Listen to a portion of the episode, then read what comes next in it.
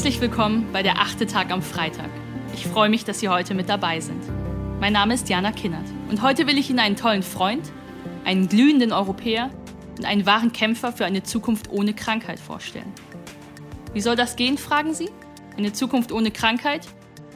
Wir alle produzieren tagtäglich eine gewaltige Menge gesundheitsrelevanter Daten. Beim Schlafmessen, beim Schrittezählen, bei der Analyse der alltäglichen Getränkezufuhr. Bereinigt und schlau gelesen gibt diese Datenmenge Auskunft. Auskunft über gesundheitliche Korrelation, ja, aber auch Auskunft über gesundheitliche Kausalitäten. Wie wäre es nun, würden all diese Daten nicht verschiedenen konkurrierenden Konzernen gehören, sondern uns allen gemeinsam? Wie wäre es, würden Gesundheitsdaten demokratisiert, statt unter profitorientierter Geheimniskrämerei versiegelt? Womöglich wären wir alle einen Schritt weiter. Wir könnten Krankheiten in Gänze verstehen und sie global bekämpfen. Stand heute sind wir davon weit entfernt. Menschenleben rettendes Wissen monopolisiert sich zunehmend. Der in den europäischen Grundrechten festgeschriebene freie Informationsfluss ist unterbrochen. Keinen regt das so sehr auf wie Bart de Witte. Der in Belgien geborene Experte für die digitale Transformation im Gesundheitswesen war fast 20 Jahre lang für Konzerne wie IBM und SAP tätig. Heute kämpft er mit seiner Organisation, The Hippo AI Foundation, dafür, Gesundheitsdaten den Beschränkungen von Privatisierung und staatlicher Regulierung zu entziehen und wieder der Obhut der Allgemeinheit zuzuführen.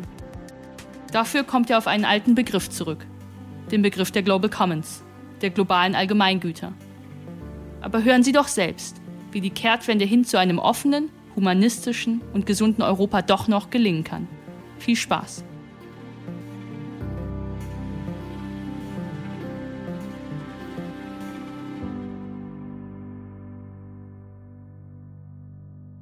Hallo, ich freue mich sehr, dass Sie zuhören. Mein Name ist Barte Witter. Ich bin Europäer und in den letzten zwei Jahren war ich auf eine gedankliche Reise. Mein Hauptreiseziel war eine Zukunft ohne Krankheiten. Eine Zukunft, in der die Ungleichheit in der Gesellschaft, wenn es um Krankheit oder Gesundheit geht, fast komplett abgebaut sind. Eine Zukunft, in der Europa die Chance der künstlichen Intelligenz so genützt hat, dass wir Exportweltmeister sind Exportweltmeister, eine andere digitale Welt. Eine digitale Welt, die den gesellschaftlichen Nutzen der künstlichen Intelligenz maximiert hat. Eine digitale Welt, die die Werten der Menschenwürde, Freiheit, Demokratie und Gleichheit gestärkt hat. Eine digitale Welt, deren Fundament die Menschenrechte und damit das Recht auf Leben, auf körperliche sowie geistige Unversehrtheit und Gesundheit sind. Wie Helmut Kohl einmal gesagt hat, Wer die Vergangenheit nicht kennt, kann den Gegenwart nicht verstehen und die Zukunft nicht gestalten. Deshalb bin ich zuerst in die Vergangenheit gereist und habe mich in die Werke von griechischen Philosophen wie Aristoteles und Hippokrates vertieft. Erstere schrieb, dass Wissen mit dem Sinne beginnt und im Intellekt endet. Er argumentierte auch, der Intellekt immateriell sei was im Kontrast steht zu den aktuellen Besitzansprüchen von Daten und dem geistigen Eigentum an algorithmische Methoden. Hippokrates, der als eine der herausragendsten Persönlichkeiten in der Geschichte der Medizin gilt, hat mich die Augen geöffnet. Die hippokratische Tradition hat auch Ärzte dazu verpflichtet, ihr Wissen ohne ökonomische Interesse immer zu teilen. Ein ethisches Prinzip, was im späten 16. und frühen 17. Jahrhundert auf alle Wissenschaften übertragen würde und die Basis der Praxis der offenen Wissenschaft war. Sie bedeutete einen Bruch mit der früher vorherrschenden Ethos der Geheimhaltung bei der Suche nach den Geheimnissen der Natur.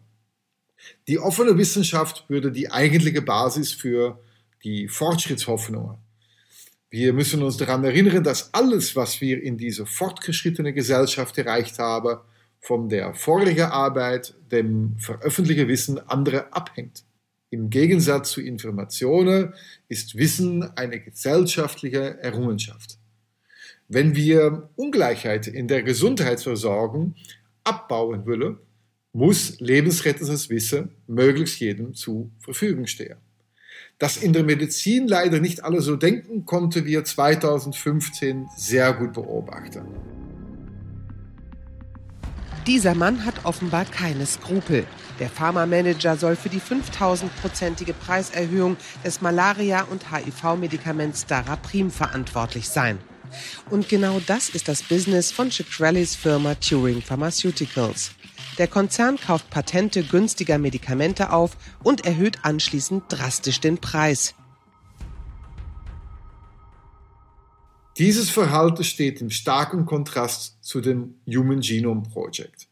Das Projekt ist das nach wie vor weltgrößte offene Kooperationsprojekt in der Medizin. Die über 1000 Forscher aus 40 Ländern waren sich einig, dass alle neue Informationen, die sie produzieren, innerhalb von 24 Stunden nach ihrer Entdeckung frei online verfügbar gemacht werden sollten. Im Gesamt würden Milliarden investiert und ganz wichtig, 5% des Budgets würde soziale, ethische und rechtliche Aspekte gewidmet. Nachdem zur gleichen Zeit ein Biotech-Unternehmer aus den USA anfing, die menschliche DNA zu sequenzieren, aber die Rechte behielt, einzelne Gensequenzen zu patentieren, geschah etwas Fabelhaftes. Am 14. März gaben Präsident Bill Clinton und Premierminister Tony Blair eine gemeinsame Erklärung ab. Today's announcement represents more than just an epoch-making triumph of science and reason. We are here to celebrate the completion of the first survey of the entire human genome.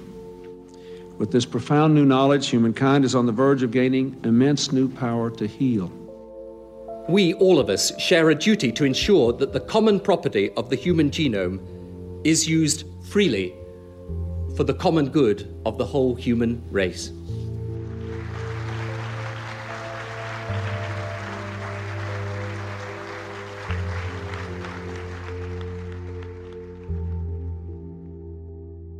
Ein Genommonopol durch Patentiere würde den medizinischen Fortschritt einschränken und ist moralisch inakzeptabel. Es passt nicht zu einer Demokratie, die von freier Informationsflüsse lebt. Es ist ein Widerspruch zum Paradigma der offenen Wissenschaft, eine Philosophie, die in unterschiedlichen Formen und Ausprägungen in den letzten drei Jahrhunderten zum Fortschritt der Menschheit beigetragen hat. Die mutige Erklärung von Clinton und Blair führte zu einem scharfen Ausverkauf der Aktien von Biotech-Unternehmungen. Es scheint, als ob es sich gelohnt hat, die soziale, ethische und rechtliche Aspekte im Projekt zu analysieren, da dies zu einem präventiven Handel der Politik geführt hat. Und es hat sich gelohnt, mutig zu sein, sich für den gesellschaftlichen Fortschritt zu entscheiden und gegen das Kapital. 20 Jahre später vermisse ich dieses präventive und mutige Handeln. Wir leben heute in Europa in einer Welt, wo eine Suchmaschine bei 92 Prozent der Europäer entscheidet, was sie finden sollen, wenn sie etwas suchen. Es ist eine digitale Welt, in der die Hälfte der europäischen Bürger jeden Tag Daten an Facebook abgibt. Dies hat laut Eurostat dazu geführt, dass die EU gegenüber den USA im Bereich von Informations- und Kommunikationsdienstleistungen ein Defizit von 130 Milliarden Euro aufgebaut hat.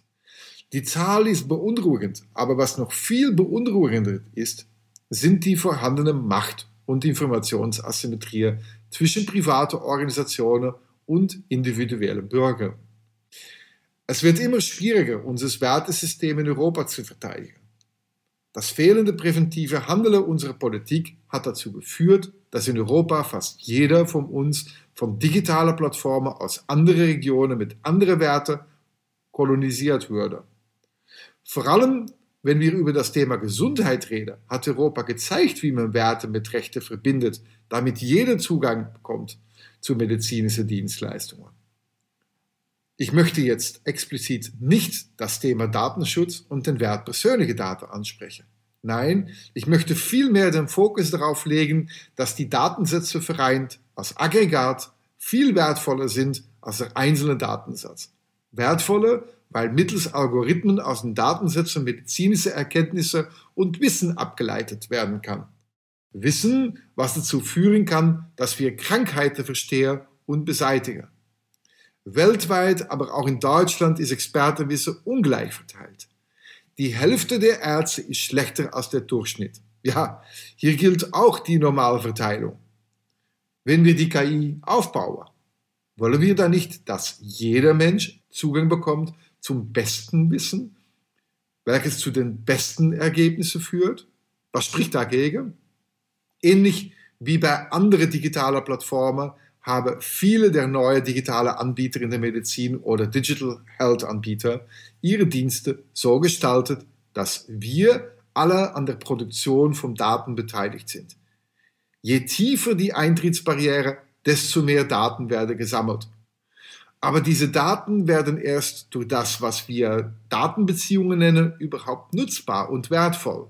Wir kennen alle das Beispiel vom Gesundheitstracken, die mittlerweile Leben retten, weil sie Herzkrankheiten wie Vorhofflimmer erkennen können. Es gibt inzwischen sehr viele digitale Anwendungen, wo zum Beispiel Diabetiker ständig Daten erfassen, damit sie ihre Krankheiten besser managen können.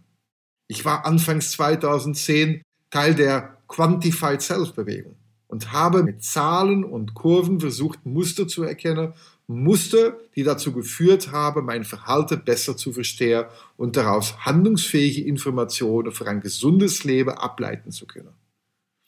Ich habe selbst Daten abgegeben an Startups, die mein Blutzucker, meine Schlafmuster, meine Bewegungsmuster, mein Essverhalten und noch vieles mehr gemessen haben.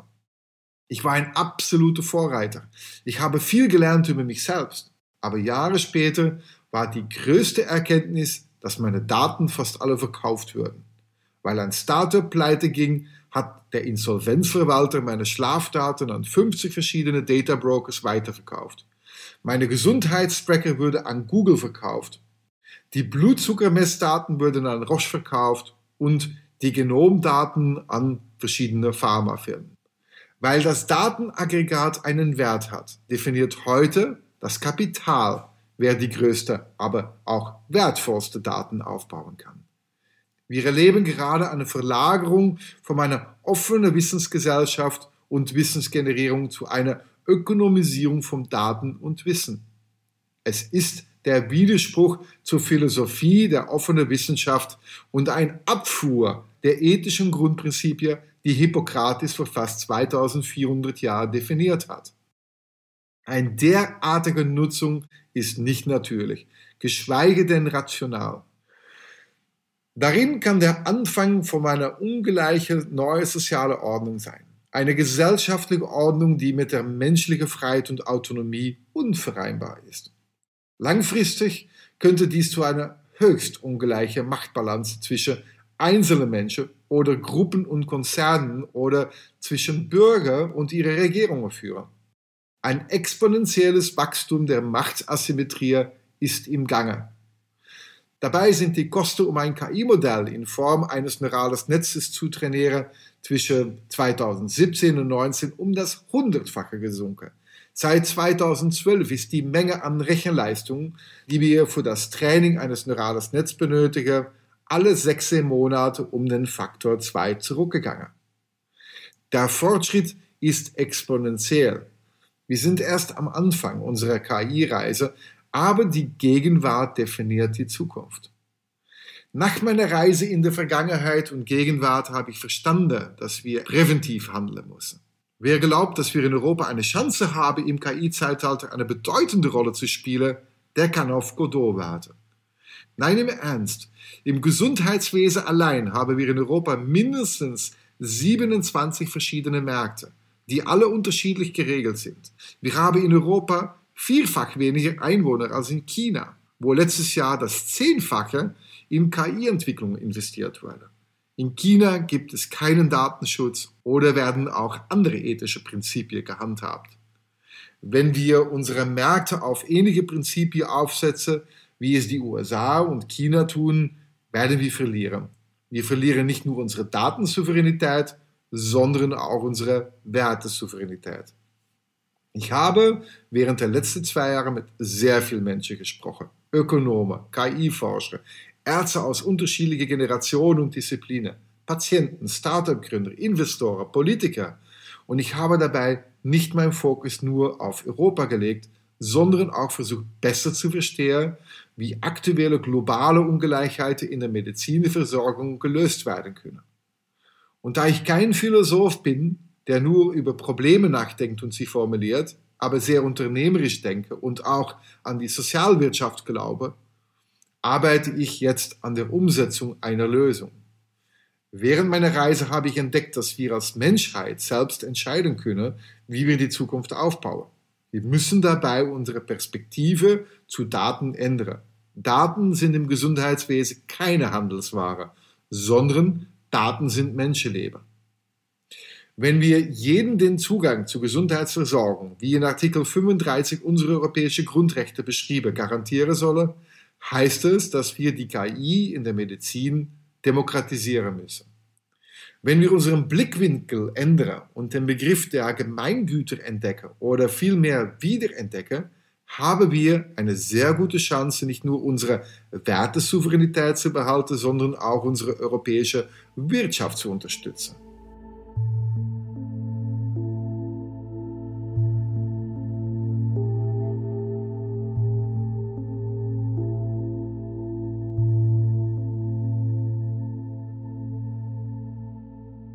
Die Idee der Gemeingüter oder Commons ist alt. Sie musste nur neu gedacht und politisch durchgesetzt werden. Ähnlich wie Tony Blair und Bill Clinton es vor 20 Jahren entschieden haben, den Zugang zu den Daten über das menschliche Genom offen zu halten, müssen wir jetzt handeln, sodass unsere Gesundheitsdaten und die KI-Modelle Gemeingüter werden. Dieser Ansatz ist der Gegensatz zu Privatisierung und staatlicher Regulierung etwas, was sehr gut zu einer Demokratie und europäische Werte passt. Um dies umzusetzen, habe ich nun eine gemeinnützige Organisation aufgesetzt, die auf die ethischen Prinzipien von Hippokrates aufbaut. Ich habe es die Hippo AI Foundation genannt. Da wir als Patient oder Bürger noch immer selbst entscheiden können, an wem wir unsere Daten spenden wollen, sammeln wir Daten von Bürgern, die an eine andere Welt glauben. Eine Welt, in der Daten und medizinisches Wissen frei von ökonomischen Interessen sind. Die Hippo AI Foundation sammelt Spende und Datenspende, Daten, die wir dann gemeinsam mit klinischen Partnern bereinigen und aufbereiten. Damit die Daten nicht der Monopolisierung von Wissen dienen, versehen wir sie mit einer Open Knowledge Lizenz die alle Teilnehmer, die mit unseren Daten arbeiten, verpflichtet, ihr Wissen immer zu teilen. Unsere aktuelle Kampagne lautet victoria10.org und fokussiert sich auf Brustkrebs. Alle KI-Modelle müssen in einem öffentlichen Register eingetragen werden und alle Lerneffekte müssen geteilt werden. Im Gegensatz zu anderen Ansätzen, die das Problem versuchen zu lösen, entschädigen wir niemanden den die Förderung Einzelpersonen für die Verwendung ihrer Daten zu entschädigen, führt zu einer Verstärkung von Asymmetrie. Daten sind nicht als veräußerbare Ware zu betrachten. Denn wenn wir das tun, ändern wir nichts an die Logik, die zur Monopolisierung und Datenkolonisierung geführt hat. Heute stehen wir also vor der Wahl, entweder die dämlichste Generation zu werden, die den öffentlichen Zugang zu Wissen umgekehrt hat, oder die Generation, die die Supermacht der menschlichen offenen Zusammenarbeit, der gemeinsamen Werte und Überzeugung nützt, um eine nachhaltige Gesundheitsversorgung für die nächste Generation aufzubauen. Jede Person hat das Recht auf Zugang zur Gesundheitsversorgung. So steht es beschrieben in den Grundrechten Europas nutzen wir es als Blueprint für die Entwicklung der künstlichen Intelligenz in der Medizin, werden wir alle davon profitieren.